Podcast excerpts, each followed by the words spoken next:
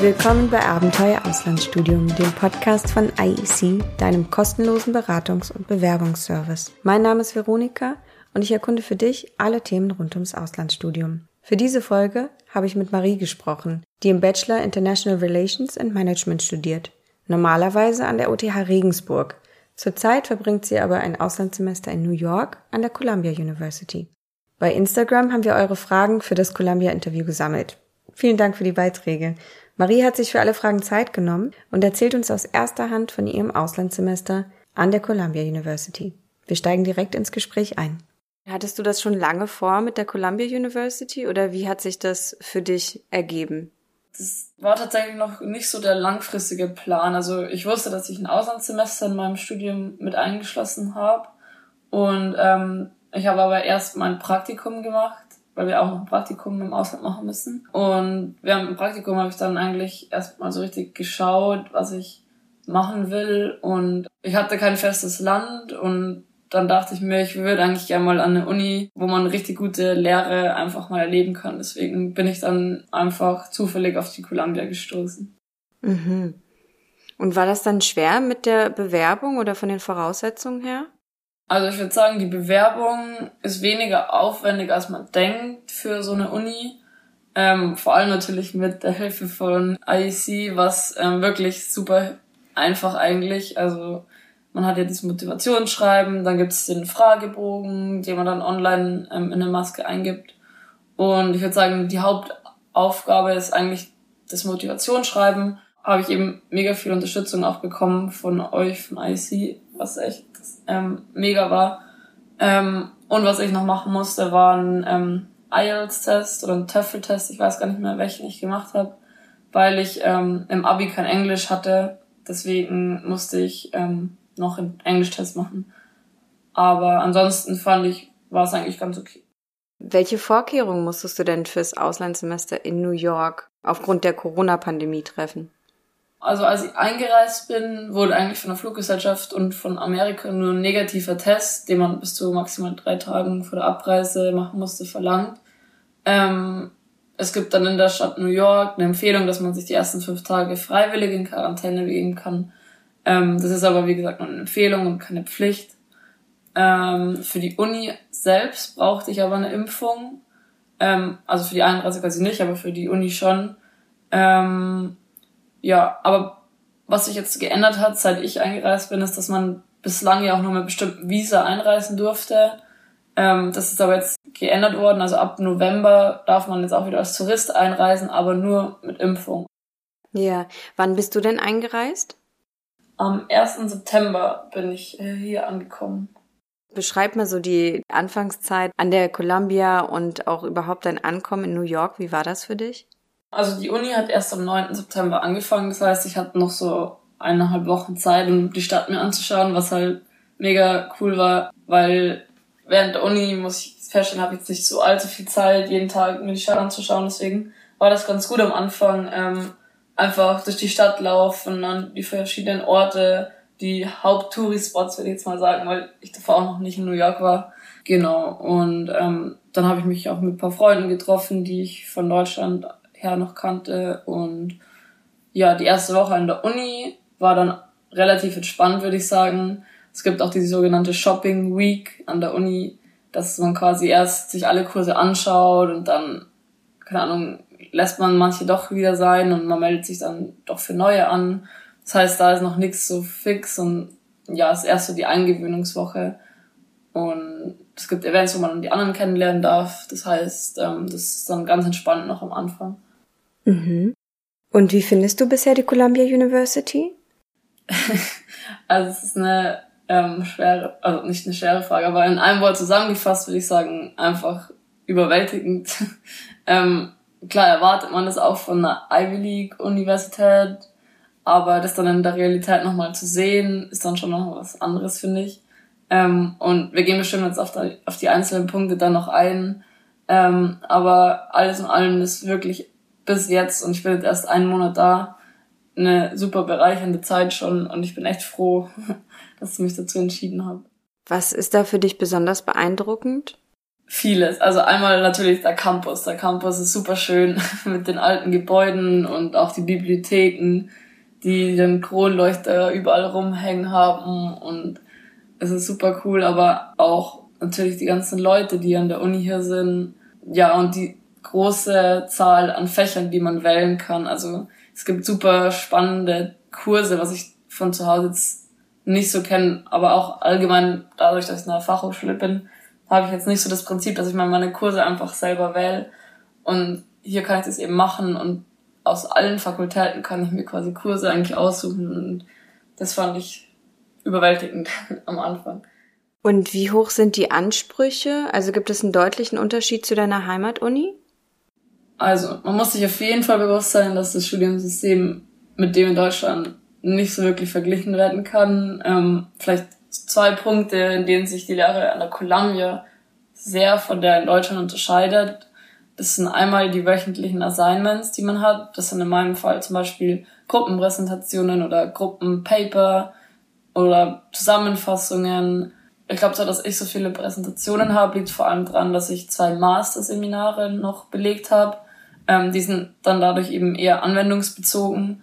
Ähm, aber auch in den anderen Fächern habe ich jetzt von Freunden gehört, gibt es wöchentliche Aufgaben, die man abgeben muss. Und das kann dann beim kurzen Semester von nur dreieinhalb Monaten dann schon mal ziemlich intensiv werden, weil man ja auch noch größere Abgaben hat, wie ein 15-seitiges Paper oder so. Und der wohl größte Unterschied, würde ich sagen, sind die wöchentlichen Readings. Also das kannte ich gar nicht, das Prinzip davor.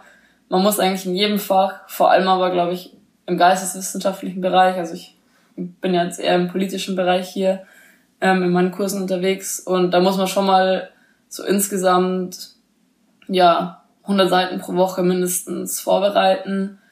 Ähm, das hört sich erstmal viel an, aber man kann sich, also die Zahl ist auch nur super grob, es variiert natürlich, ähm, aber wir haben uns jetzt zum Beispiel in Reading Groups zusammengetan, da lernt man dann natürlich auch gleich Leute kennen, was cool ist. Ähm, oder es gibt natürlich auch verschiedenste so Prinzipien, wie man schnell lesen kann. Und die Profs sagen auch, man muss nicht alles im Detail durchlesen, sondern man soll halt die Hauptpunkte ähm, mitnehmen und dann passt es. Ähm, das heißt, man lernt, also das ist der größte Unterschied, aber ich finde das eigentlich einen guten Unterschied, weil man dadurch auch mega viel mitnimmt für sich, also mega viel lernt und den Stoff einfach anders aufnimmt, als wenn man nur in der Vorlesung drüber redet oder hört. Mhm. Welche Kurse machst du denn da? Wie heißen die? Also ich habe vier Kurse. Der erste ist Solving Global Problems, was sich sehr ähm, ja, anspruchsvoll anhört, weil wenn man das einfach machen könnte, dann wird es ja keine Probleme geben. Der Professor hat auch schon angekündigt, er möchte den Titel ändern. Dann habe ich International Humanitarian Law and Human Rights in ähm, War Situations. Dann Foreign Policy Crisis Decision Making. Ähm, und dann habe ich mir noch einen nicht politischen äh, Kurs ausgewählt, und zwar Methoden und Probleme ähm, des philosophischen Denkens, um ein bisschen Abwechslung zu haben. Und Philosophie hat mich schon immer ein bisschen interessiert, deswegen, ja. Ja, klingt auf jeden Fall spannend. Ähm, wie, sind, wie sind denn die Lehrenden und auch die anderen Studierenden? Ähm, also das ist auch einer der besten Punkte an der Universität, das habe ich ja vorhin auch schon anklingen lassen. Ähm, es sammeln sich ja einfach mega viele Leute, die die Welt bewegen wollen, so sich das anhört, aber auch einfach spannende Lebensläufe und Hintergründe haben und jeder hier ist einfach super motiviert und das gibt einem, finde ich, zumindest mir persönlich, eine sehr positive Sicht auf die Welt und pusht auch irgendwie die eigenen Ambitionen, dass man in der Welt was verändern kann und soll. Ähm, und die Studierenden hier sind einfach alle mega weltoffen. Man trifft jede Kultur, jede, also Menschen aus jedem Land. Ähm, und klar gibt's hier mega viele sehr, sehr intelligente Menschen. da kann man dann schon mal im Unterricht eingeschüchtert sein, vor allem als nicht-native Speaker. Ähm, aber das ist dann erstens, finde ich, immer so, also man hat immer jemanden in seinem Kurs, wo man sich denkt so, wow, woher weiß der all das? Und zweitens, ja, hat jeder ja auch seinen Schwerpunkt. Also jeder ist in einem gewissen Bereich unterwegs und kennt sich da gut aus und man kann sich aber, finde ich, so auch gut ergänzen. Deswegen, man merkt auch, das sind trotzdem einfach Menschen und man kann trotzdem ganz cool mit denen reden und das finde ich eigentlich ganz cool. Und die Professoren sind alle super spannend. Die haben die verschiedensten Hintergründe, haben alle eigentlich spannende Sachen in ihrem Lebenslauf durchlaufen, auch einen hohen Posten schon gedient. Und die kümmern sich auch gut um jeden Studenten. Also das finde ich hier auch noch ein bisschen anders als zu Hause. Es gibt die Office Hours für jeden Professor und da sind die wirklich super proaktiv und sagen, hey, kommt in unsere Office Hours, redet mit uns, egal was euch auf dem Herzen liegt. Und das finde ich auch richtig cool, wenn man ähm, merkt, dass die Professoren auch einen kennenlernen wollen und die Studenten ja involvieren wollen. Was man finde ich auch krass merkt, ist, dass alle Professoren hier richtig hinter ihrem Thema stehen und davon überzeugt sind und sich natürlich sehr gut auskennen damit, aber ähm, man merkt, dass sie nicht nur dieselbe Präsentation Jahr für Jahr quasi geben, sondern dass sie wirklich das Thema vermitteln wollen und ähm, ja, das finde ich super hier. Hm. Mhm. Und wie wohnst du vor Ort und wie hast du das gefunden? Also, ähm, zuerst, jetzt den ersten Monat bis gestern, war ich in so einer Art Wohnheim für weibliche Studentinnen und Praktikantinnen, ähm, direkt in Midtown, also wirklich ähm, 34. Straße, das war zwei Blocks von Times Square entfernt. Ähm, das hat mir eine Bekannte empfohlen. Ähm, mittlerweile bin ich jetzt aber umgezogen in eine Zweier-WG, nur fünf Minuten vom Campus entfernt, ähm, weil aus mehreren Gründen im Midtown bin ich halt direkt an der Hauptverkehrsstraße gewesen. Es war super laut. Man musste dann immer mit Ohrstöpseln schlafen, was nicht so angenehm war. Ähm, und das Prinzip dort war dann vielleicht auch einfach nicht meins. Man hatte keine eigene Küche, sondern wurde gekocht. Man hat quasi zwei Mahlzeiten am Tag bekommen. Das Essen war auch super und alles, aber ähm, da ko also ich koche dann einfach doch gern und ähm, will essen, wann ich quasi essen will, nicht zu den festen Zeiten.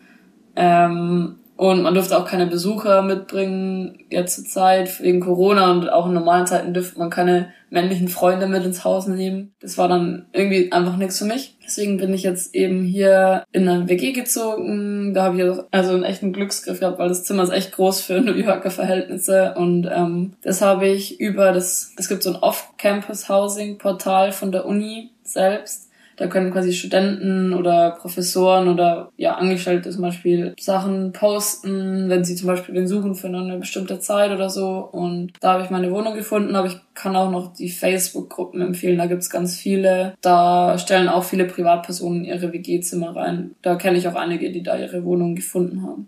Vielleicht ist das schwer zu beantworten, aber was ist denn die bestmögliche Unterkunft oder die günstigste? Mhm.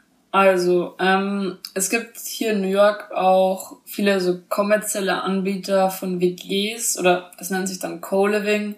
Ähm, das habe ich auch jetzt ähm, die erste Jahreshälfte in Brüssel gemacht. Das ist halt gut, weil man da ohne Probleme auch nur für ein paar Monate was mieten kann und vor Ort schon alles an Möbeln und Utensilien ja da ist. Und ich würde sagen, man kann da auch ganz gute Angebote finden, aber die sind dann trotzdem, würde ich sagen, im Durchschnitt teurer, als wenn man ein privates WG-Zimmer sich sucht. Ähm, das heißt, das würde ich auf jeden Fall empfehlen, auch weil es, finde ich, authentischer ist und ja, die sind einfach auch meistens günstiger einfach. Und da gibt's eben die Facebook-Gruppen und das Off-Campus-Housing-Portal und was ich auch von vielen gehört habe, einfach, ähm, keine Ahnung, Bekannte fragen, die schon mal hier waren oder wenn man in irgendwelchen Vereinen ist, also Vereinen im Sinn von zum Beispiel internationalen Organisationen oder ich bin zum Beispiel bei der Hans-Seidel-Stiftung, da kann man bei der Hans-Seidel-Stiftung bei ehemaligen Stipendiaten fragen, ob jemand einen Tipp hat oder so. Ähm, aber ich glaube, so findet man dann am besten auch wirklich was, also ein cooles Zimmer in der WG. Und ich würde auf jeden Fall auch empfehlen, in der Nähe vom Campus zu wohnen, weil ähm, wenn man jeden Tag 30, 40 Minuten unterwegs ist mit der S-Bahn, ist dann schon immer ein bisschen nervig, weil die auch ziemlich voll werden kann zu den Stoßzeiten. Deswegen ähm, würde ich ein privates WG-Zimmer in Campusnähe empfehlen. Aber ansonsten, wenn einem das zu unsicher ist oder wenn das vielleicht nichts für einen ist, dann gibt's eben diese Co-Living-Anbieter, die eigentlich auch ganz gut sind, würde ich sagen. Mhm. Du hast ja jetzt schon ein paar Mal so ein bisschen Kosten angesprochen. Die Columbia University und auch New York sind ja jetzt beides nicht so das günstigste. Wie finanzierst du denn dein Auslandssemester? Ja, also ich mache es eigentlich auf zwei Art und Weisen. Einmal habe ich ja gerade schon erwähnt, bin ich Stipendiatin bei der Hans-Seidel-Stiftung ähm, und die haben mich bei den Studiengebühren und jetzt auch bei den monatlichen Lebenserhaltungskosten sehr großzügig unterstützt. Aber da Amerika und die Columbia einfach sehr teuer sind, hat das nicht alles abgedeckt und ähm, den Rest finanziere ich jetzt eigentlich hauptsächlich privat zusammen mit meinen Eltern. Ähm, wie sieht denn dein Alltag und deine Freizeit in New York aus? Also, ähm, seit jetzt die Uni begonnen hat, muss ich sagen, spielt sich mein Alltag eigentlich hauptsächlich am Campus ab. ähm, wie gesagt, ich habe vier Kurse, die sind aber, also die finden nur Montag oder Mittwoch statt. Das heißt, ich habe Dienstag, Donnerstag, Freitag und das Wochenende frei. Die restlichen Tage bin ich, also diese freien Tage bin ich dann eigentlich immer in einer der Bibliotheken. Da gibt's auch echt viele und echt schöne und bereite mich dann vor auf die Kurse, also die Assignments und die Readings mache ich dann. Ja, ich versuche dann auch unter der Woche immer noch mir freie Zeit zu schaffen, ein bisschen Sport zu machen. Ähm, und am Wochenende versuche ich jetzt, ist mein Plan, mir auch einmal einen Tag oder mindestens einen halben Tag frei zu nehmen und einfach die Stadt mir anzuschauen, weil es, glaube ich, weil es gibt ja immer so viel anzuschauen und es wäre schade, wenn man hier in diesen Alltagstrott und einfach sich komplett der Uni hingibt und das sagen einfach alle, man soll auch die Stadt erleben. Ich glaube, was sich auch als Alltag etablieren wird, ist, ähm, am Mittwoch gibt's die sogenannte Senior Night. Da gehen Studierende in Kneipen um den Campus herum feiern oder in Bars was trinken. Und das haben wir letzte Woche auch gemacht. Das ist super cool. Da trifft man dann ganz viele Leute und ja, das ist so ein Konzept, das es hier gibt. Und ja, sonst trifft man sich natürlich auch mal am Wochenende oder unter der Woche zum Essen am Abend oder in der Bar hier in der Nähe. Da gibt's auch super viel. Das heißt, ja, so schaut mein Alltag momentan aus. Und reist du auch ein bisschen rum oder hattest du überhaupt schon das Bedürfnis, äh, seitdem du dort angekommen bist, New York wieder zu verlassen? So? Also ähm, man müsste New York nicht verlassen. es gibt hier wirklich so viele Sachen anzuschauen. Aber ich habe mir, ich habe eigentlich schon geplant, dass ich noch nach Washington DC fahre, ähm, einfach um da mal die politischen ja, Institutionen mir anzuschauen. Dann habe ich auch noch eine Freundin, die gerade in Montreal ist. Die wollte ich vielleicht auch noch besuchen, aber das klappt momentan noch nicht so ganz wegen den ganzen Corona-Regeln zwischen Kanada und den USA. Oh, schade. Ja, genau, aber also ja, vielleicht noch andere Städte in der Nähe, aber ist jetzt noch nichts Festes geplant. Oh, ich hoffe echt für dich, dass Montreal noch klappt, weil das ist so eine tolle Stadt. also äh, ich drück dir die Daumen. Ja. Ähm, was erhoffst du dir denn von deinem Semester an der Columbia University? Ich erhoffe mir eigentlich vordergründig hier, dass ich viel lerne.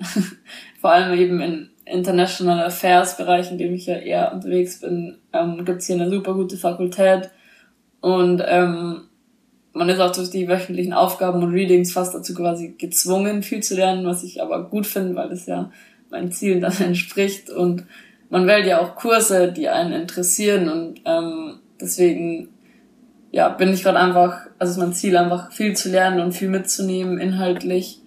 Ähm, aber neben diesem inhaltlichen hoffe ich und glaube ich einfach, dass ich hier mega viel spannende Leute kennenlernen werde. Also ähm, ein Beispiel, wenn man letzte Woche mit paar ähm, ja, Kommilitonen aus einem Kurs was trinken und da ist dann halt einfach mal ein japanischer Diplomat dabei oder einer, der für einen, in den, also für eine Person in den höchsten Stellen bei der NATO gearbeitet hat. Also ähm, man macht ja, man knüpft ja einfach Kontakte und wir haben da auch an diesem Tisch dann in dieser Runde gesagt, ja, ähm, man merkt, also wir werden uns bestimmt alle nochmal irgendwie in irgendeiner Art und Weise begegnen und das ist halt dann cool, wenn man sich als Student an der Columbia schon mal getroffen hat und ähm, sich kennt auf einer freundlichen und informellen Ebene.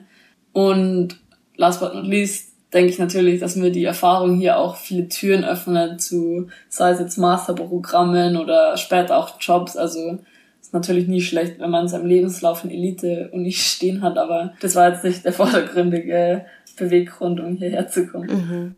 Was war denn dein bisher bestes Erlebnis und was hast du noch vor?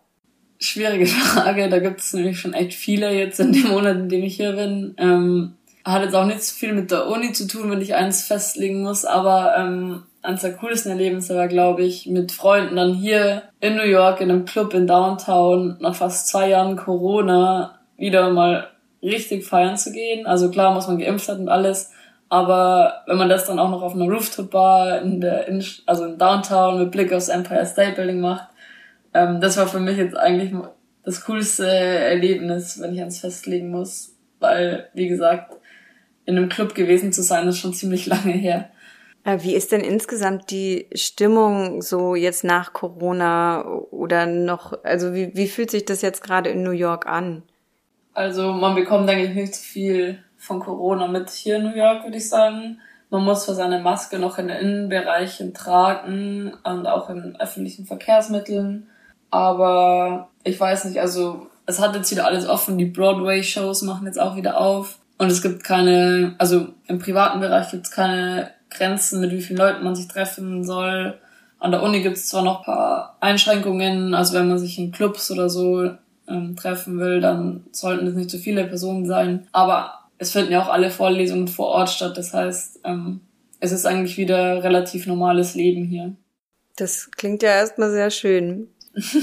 es hat ja New York schon sehr am Anfang getroffen, ne? Und wenn das jetzt, ähm, also davon merkt man jetzt nicht mehr so viel in der Stadt, meinst du? Ja, nee, also das fand ich auch krass, weil man ja mitbekommen hat, wie schlimm es hier eigentlich war, vor allem eben am Anfang. Mich wundert es trotzdem immer, weil die Zahlen hier gar nicht so niedrig sind eigentlich. Ich, also ich weiß gerade nicht die aktuellen Zahlen, aber die waren jetzt teilweise schon nicht so niedrig und ich habe auch vor ein paar Wochen in den Nachrichten gehört, dass ähm, die Todeszahl wieder ähm, ihren Höchstpunkt erreicht hat seit ähm, quasi jetzt paar Monaten. Oh, krass. Das heißt, es ist schon noch irgendwie da, aber man bekommt es irgendwie hier nicht so mit. Also weil eben auch jeder geimpft ist. Also zum Beispiel in der Uni haben wir letztens eine E-Mail bekommen, sind 99,7 Prozent der Studierenden und Lernenden geimpft. Also an der Uni bekommt man es wenig mit und da gibt's auch kaum Fälle. Die haben halt ein super Konzept aufgesetzt. Was ist denn dein Tipp für Studierende, die gern für ein Auslandssemester an die Columbia University gehen möchten? Also zwei Sachen würde ich sagen. Ähm, aus Deutschland fühlt sich, oder zumindest hat es das für mich, ähm, fühlt sich die Columbia vielleicht erstmal ziemlich unerreichbar an. Das ist so ein Riesenname, Elite-Universität, ähm, aber sie ist eigentlich gar nicht unerreichbar und vor allem nicht für ein Auslandssemester. Also klar, wenn man hier seinen ganzen Master machen will, sind die Anforderungen höher, aber selbst dann ist alles machbar. Ähm, deswegen, man soll sich einfach bewerben und ähm, man soll vor allem in der Be Bewerbung einfach ehrlich sein, was die Beweggründe persönlich sind und ähm, der Uni geht es einfach viel um Authentizität, das heißt einfach ehrlich sein und ähm, sich bewerben und dann ist es auch gar nicht so unwahrscheinlich, dass man hierher kommen kann für ein Auslandssemester. Das heißt nicht abschrecken lassen und ähm, noch ein vielleicht bisschen pragmatischer Tipp, ähm, ich würde wirklich ans Herz legen, euch frühzeitig um die Finanzierung zu kümmern. Ähm, ich hatte Glück, dass ich eh schon Stipendiatin war, ähm, aber es gibt auch Stipendien von anderen Anbietern, zum Beispiel dem DAAD, die auch die ganzen Studienkosten abdecken würden und dann, oder glaube ich zumindest äh, einen relativ sehr großen Teil. Aber da muss man sich halt wirklich schon frühzeitig damit beschäftigen, ähm, auch wenn man vielleicht auch gar nicht weiß, ob man hier genommen wird, aber das ist noch eine Lehre, die ich gezogen habe und euch vielleicht mitgeben könnte. Mhm. Ja, Super, danke schön, Marie. Sehr gerne. Du hast gerade von Marie gehört. Ein Auslandssemester an der Columbia University ist wieder möglich, vor Ort in New York für geimpfte Studierende. Wer dort für ein Semester hin möchte, hat es einfacher, als sich an dieser Ivy League Uni für ein ganzes Studium zu bewerben. Und wer dann noch rechtzeitig die Finanzierung klärt, dem steht, wie es scheint, nichts mehr im Wege. Das war's von uns für heute. Vielen Dank fürs Zuhören. Wer mehr zur Bewerbung an der Columbia University erfahren möchte, meldet sich am besten direkt beim IEC-Team. Als offizielle Vertretung der Columbia University in Deutschland beantworten wir dir deine Fragen und leiten dich durch das Bewerbungsverfahren. Alles Gute und bis bald.